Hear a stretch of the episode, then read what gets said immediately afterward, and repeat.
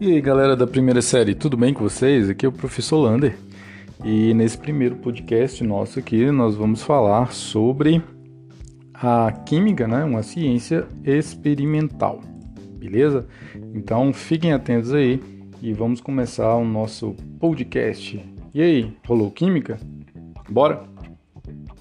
Galera, então todo mundo sabe aí que a química, né, uma das ciências naturais aí, que ela vem estudar é, o comportamento das substâncias que nós conhecemos, né, e desvendar também aquelas substâncias que nós não conhecemos. Né? Então, por isso que nós chamamos a química de uma ciência experimental, né, porque ela, ela busca esse processo de descoberta, né? Então, desde muito, muito, muitos anos atrás, muito tempo, o homem ele tem buscado no universo aí formas de se expressar né? E de tentar também descobrir as coisas ao seu redor. Né? Assim como é, foi introduzida a ideia de, de, de, elementos, né? Desde lá em, na época de Aristóteles, né? Na Grécia Antiga, né? em que ele trazia aí que tudo que existe no universo é feito de fogo, ar, água e terra, né? E a combinação dessas dessas entidades aí era capaz de então construir tudo aquilo que a gente conhece no universo, tá? Só que a partir de certas concepções e tal, de certos enunciados, né, foi elaborado durante depois de um certo tempo, né, lógico, o chamado método científico, né, que são aqueles princípios que nós trazemos aí para descobrir alguma coisa, né? Porque a gente não tem uma teoria, uma ideia que surge assim do nada. Então a primeira coisa que nós sabemos, né, das ciências é que ela sempre vai partir ali de uma observação. Né? Então para a gente entender, para a gente explicar algum fenômeno, alguma coisa, a primeira coisa que a gente faz, então a gente parte da simples observação, tá?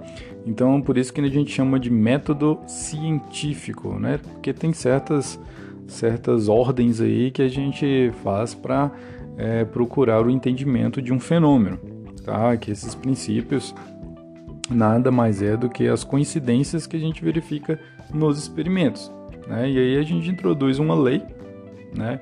Que na verdade nada mais é do que uma relação matemática entre é, tudo que foi envolvido no seu experimento, né? Tudo que você conseguiu extrair daquele seu experimento, então você vai chamar aquilo lá de lei. Né? Sendo que isso aí né, partiu lá das hipóteses, que são as suposições que a gente fez para tentar explicar aqueles fatos. Né? Então, a gente tem aí a chamada hipótese. Isso pode ser descartado né, caso você tenha uma nova ideia sobre aquele fato ocorrido. Ok? E é isso aí. Então, já trazendo aí o conhecimento sobre é, algumas substâncias que existem no universo e tal, a gente tem uma ideia de que tudo aquilo que, que ocupa um, lugar no espaço, né, existe. Então, por que que existe? Porque tem massa e ocupa lugar no espaço. Então, aquilo a gente chama de matéria, beleza? A matéria. Tudo aquilo que ocupa então um lugar no espaço e existe massa nela. E essa massa, galera, nada mais é do que é, a matéria que existe num corpo. Beleza? Por exemplo, a água. A água existe no espaço e a gente sabe do que, que ela é composta, né? Do que, que ela é formada. Então a gente chama aquilo que, que forma a água, né? De, de massa beleza? A quantidade que existe então naquele determinado corpo. Então, a massa ela é determinada, tá? Ela é um, uma quantidade é, determinada, beleza? Assim como o volume também, né? Se existe no espaço, se ocupa um, um espaço, né? No universo, então aquele espaço que ele ocupa no universo a gente chama de quê? A gente chama de volume, tá? Então, assim, igual a água, líquida, por exemplo, ela tem uma quantidade de volume definido porque ela ocupa um espaço definido.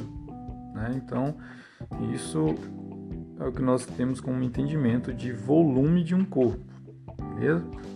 Só que se eu pegar qualquer substância e que existe, eu posso pesar, pesar aquele volume, né? Então, se eu estou falando de uma certa quantidade, estou falando de pesar aquele volume. E quando eu faço isso, galera, é, a gente descobre que nós estamos falando de densidade. Quando eu pego o peso de um certo volume. Né? Então, por isso que, que, os cálculos de densidade são cálculos extremamente simples. Né? Nós nada mais do que vamos pesar aquele nosso volume. Aí a gente vai falar então que eu tenho uma densidade daquela substância, tá? Eu tenho uma densidade daquele objeto, mesmo não sabendo do que ele é feito, né? Eu posso pegar, ver o seu volume, pesar aquele volume e aí eu obtenho a densidade então daquela, daquela minha substância, beleza? E aqui, como nós estamos falando de substâncias já, né? O que nós podemos trazer é que as substâncias elas existem de, de duas maneiras, né? No caso a gente pode chamar as substâncias de substâncias puras, tá? Que são aquelas substâncias que, que contêm somente aquele tipo de, de moléculas, vamos dizer assim. Só contém aquele tipo de molécula, né? Então são chamadas substâncias puras, ok? Por exemplo, um copo que contém só água destilada, H2O, então é uma substância extremamente pura. O ar que contém dentro de um cilindro, o ar oxigênio, por exemplo. Então, se contém lá dentro só o O2, que é o ar oxigênio, então nós estamos falando ali que contém uma substância pura. Agora, se eu falar que tem uma água é, gaseificada, aí eu já não estou falando mais de uma substância pura. A água gaseificada, na verdade, contém duas, dois tipos de substâncias, né? A água e o gás CO2. Então, a água gaseificada já não é mais substância pura e ali nós estamos falando então de uma mistura, ok? Então, as substâncias elas podem ser também de dois tipos aí, galera.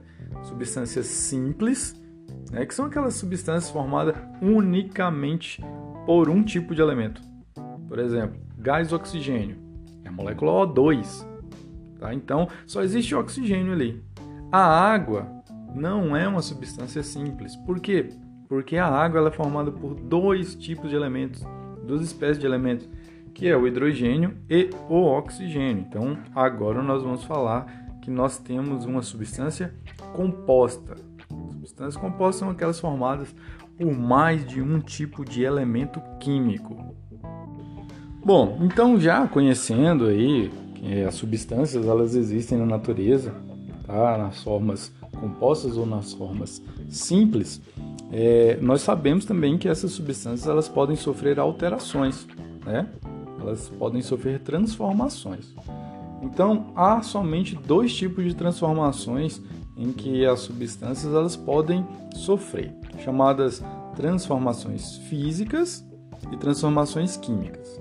Então, o que são as transformações físicas, galera? Na verdade, são aquelas transformações em que a substância ela não tem uma alteração física, ou seja, ela não muda, vai continuar sendo a mesma substância. Por exemplo, água líquida e gelo. É, gelo é feito de quê? Gelo é feito de água, né? E água líquida, de água também, é a mesma composição, é H2O. A única diferença que nós temos aí é que uma é líquida e a outra é sólida, né? Então, por exemplo, se eu derreto o gelo, eu não tenho uma nova substância. Eu tenho a mesma substância, só que agora eu vou ter ela na fase líquida. Então, nesse caso aí, né, o derretimento de uma barra de gelo, por exemplo, eu classifico ele como uma transformação física assim como as dissoluções. Se eu pego um pouquinho de sal e dissolvo ele na água, né, é, ali eu tenho uma transformação física. Por quê? Porque o sal não deixou de ser sal, né, o NaCl, e a água não deixou de ser água. Né? Eu posso classificar isso também por um simples processo reversível. Por exemplo, se eu evaporar a água todinha, nesse caso, eu obtenho o mesmo sal que eu tinha jogado lá antes, que eu tinha dissolvido né? Ou o gelo que eu tinha derretido, eu posso congelar novamente, né? Transformá-lo em gelo. Galera, essa parte é muito boa para a gente lembrar, porque aí a gente consegue distinguir os fenômenos químicos em que, na sua maioria das vezes, os processos são irreversíveis. Por exemplo, quando eu queimo um pedaço de papel. Né? Então, ali ocorre uma reação química chamada de reação de combustão. Né? Eu não vou conseguir reaver o meu papel assim como ele estava antes, porque ele sofreu uma queima. Né? Então, ali sofreu uma reação química e foi formado novas substâncias. Né? Então, é, foram formados gases que saíram dessa combustão, né? possivelmente vapor de água, né? e o produto final não é mais a mesma coisa do começo. Então houve uma transformação nessa substância. Tá? Então os fenômenos químicos a gente prevê que não vai haver mais a reversibilidade, ou seja, eu não vou conseguir mais ter a mesma substância inicial, tá? E alguns dos fenômenos químicos eles são caracterizados pela mudança de cor, tá? É, liberação de um gás. Quando a gente, por exemplo, faz o cozimento de um alimento, né, a gente nota essas duas coisas: a mudança na coloração e também a liberação de gás.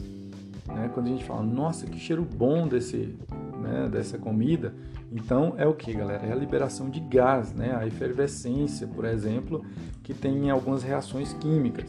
Tá? Outro exemplo também é a formação de um sólido, aparecimento de, de uma chama ou de uma luminosidade, tudo isso aí caracteriza então é, transformações químicas. Então, para a gente fechar esse nosso podcast aqui, é, nós falamos aí, galera, sobre a química, né, uma ciência de experimentos, né, e vimos que tudo que ocorre no universo ocorre sob certas circunstâncias, né, ou seja, certas transformações beleza? Que podem ser transformações físicas ou transformações químicas. E a gente faz observações né, desses processos, desses fenômenos, na tentativa de descobrir como funcionam. Isso aí a gente chama então de processo científico ou método científico, né? onde cabe ali a simples observação, indagação, né? verificação de hipóteses, né? o próprio experimento ocorrendo também e aí a gente consegue tirar algumas análises matemáticas né, que se fundamentam nesse experimento. Né? Então a gente propõe certas leis. Beleza, galera? Bom, é isso. Eu aguardo vocês depois para um próximo podcast. Galera, se cuidem. Abraço. Tchau.